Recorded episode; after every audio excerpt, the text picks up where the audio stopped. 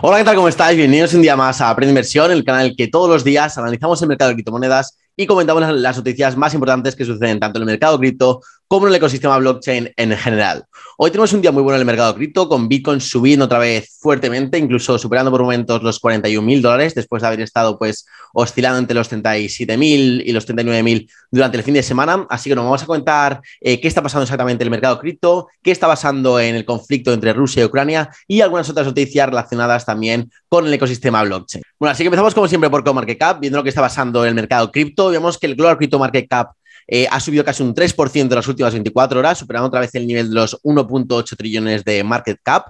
Con Bitcoin aquí eh, casi, casi alcanzando los 41 mil dólares, aunque hace apenas unos minutos estaba por encima de los, de los 41 mil. Eh, Ethereum también estaba aquí oscilando entre los 2.800 dólares, hace, hace tan solo una hora también estaba por encima, ahora ha retrocedido un poco, pero también lleva una subida pues, del 1% en las últimas 24 horas. Y ya más abajo podemos encontrar también subidas interesantes como la de Terra, que se sitúa en los 83 dólares, una subida de casi el 10% último, en el último día y una subida de casi el 60% en esta última semana. Impresionante el comportamiento de Luna eh, durante esta semana, la verdad, a pesar de todo el conflicto, eh, ha subido sin parar. Luego Cardano aquí también subido un 4% y Solana también muy buena subida con una subida del 7% en las últimas horas. Así que bueno, buen repunte del mercado. A pesar de eso, el índice medio de codicia pues sigue en medio extremo, en un, valor de 20, una puntuación de 20 sobre, sobre 100, aunque hace falta que se actualice este índice en 6 horas y que tenga en cuenta pues la última subida del Bitcoin.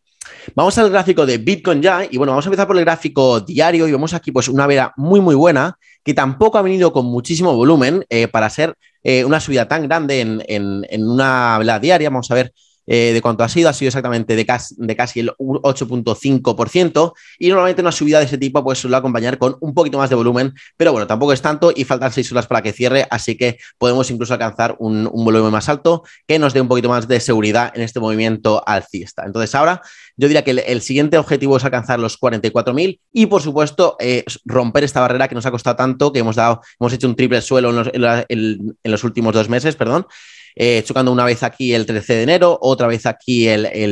el 8 de febrero, otra vez el 10 de febrero y otra vez aquí el 15 de febrero. Así que romper esta barrera para mí sería clave para confirmar este cambio de tendencia que ya pues eh, venimos buscando desde prácticamente desde noviembre, que empezó esta tendencia eh, bajista, la, hemos conseguido romper, pero no ha habido confirmación tampoco de la ruptura. Ya digo que necesitamos romper este nivel de los 44.500 más o menos para ya irnos a otro nivel más eh, ambicioso como serían los 52.000, como venimos comentando últimamente. También quería, quería enseñaros la gráfica mensual.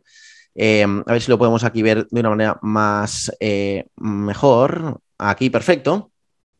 Y vemos que eh, pues esta vela que hemos cerrado ahora en febrero, que la cerramos prácticamente en seis horas, hoy es el último día de febrero, pues es una vela más o menos doji, que una vela doji pues es como una vela en forma de cruz, que tiene mucha mecha tanto por encima como por debajo, y esto indica pues mucha incertidumbre en, el mercado. Y eh, si nos fijamos, si nos ponemos a estudiar velas doji en Bitcoin, en zonas de soporte, como por ejemplo aquí, siempre nos ha indicado pues un posible cambio de tendencia, sobre todo estando en este canal que llevamos pues arrastrando desde prácticamente desde principios del año 2021, en el que hemos, bueno, tuvimos un relacista aquí hasta, hasta 60 y pico mil, otra vez bajamos a los, a los 30 mil, subimos otra vez a máximos históricos a casi 70 mil y ahora hemos bajado otra vez a la parte pues baja de este, de este canal. Ya sabéis que los canales, cuanto más toques tengan en el canal, pues más fuertes se hacen, así que no estaría nada mal una subida otra vez hasta aquí en los próximos meses y yo creo que pues esta vela es muy positiva y me gustaría ver en marzo una vela mensual parecida a esta, la que tuvimos en, en julio de 2021, que sea una vela alcista, eh, que nos pues de, pie a un posible pues movimiento alcista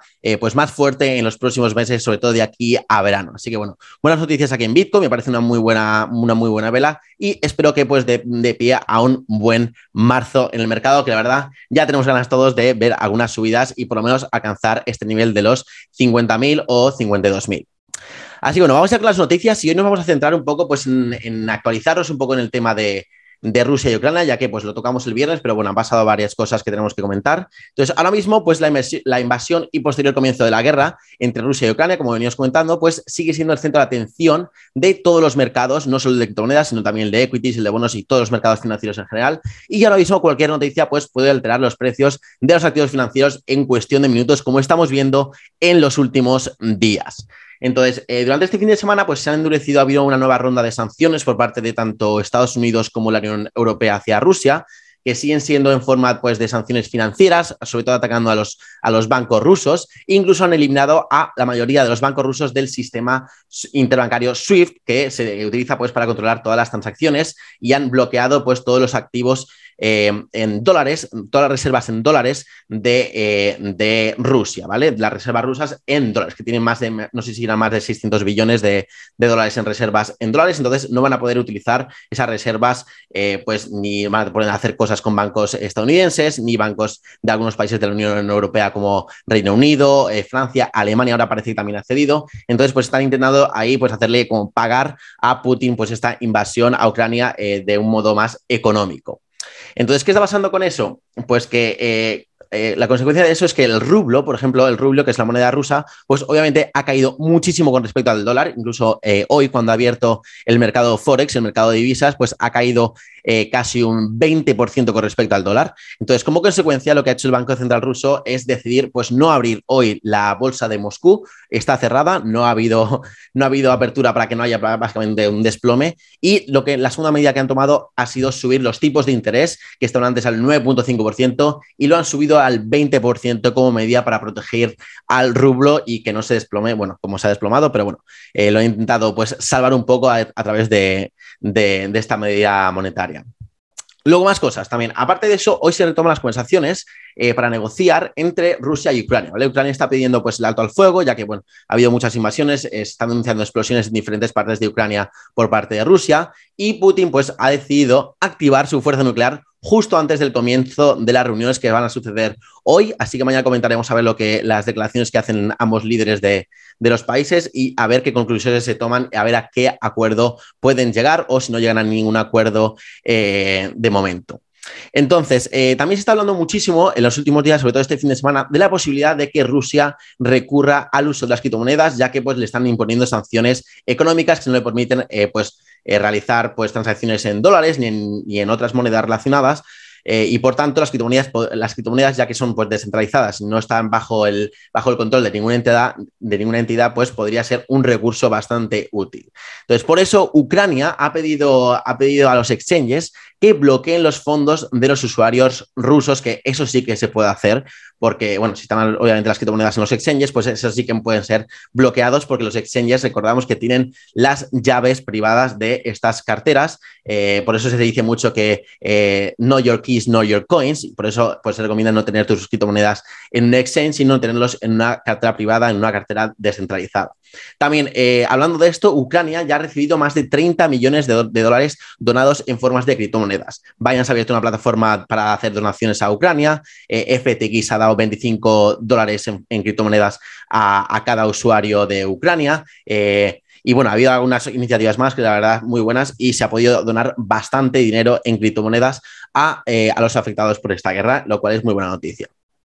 Y bueno, dejando aparte eh, dejando eh, a, un lado un poco el tema de Rusia y Ucrania, vamos a ver otras noticias también que, están relacionadas con el mundo cripto. Y bueno, Bank of America ha, publicado un informe en el que pues habla un poco de las repercusiones eh, de tanto el conflicto entre Rusia y Ucrania como las, medidas de la Fed en tema macroeconómico,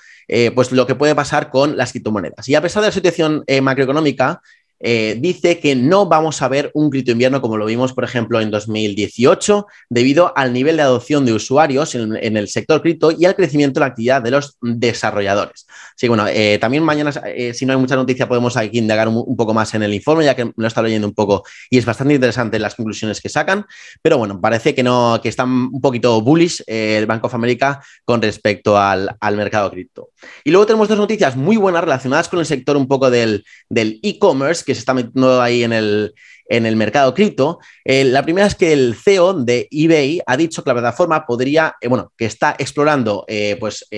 opciones para incorporar cripto a su plataforma y que em, podrían empezar a aceptar Bitcoin y otras criptomonedas. ¿Cuándo? No ha confirmado cuándo, pero sí que ha insinuado que el anuncio podría hacerse oficial este mismo 10 de marzo, que es eh, pues su Investors Day, su día dedicado a los inversores. Y la verdad es que esto sería una muy, muy buena noticia, ya que eBay tiene un gran número de usuarios. Y luego la, otra noticia relacionada también con, los, con el e-commerce y, cripto es que el gigante de e-commerce japonés Rakuten, que bueno, era el patrocinador hasta este año de, del Barça, ha lanzado ya su propio marketplace de NFTs como estrategia para monetizar el crecimiento del sector cripto. Así que bueno, como veis,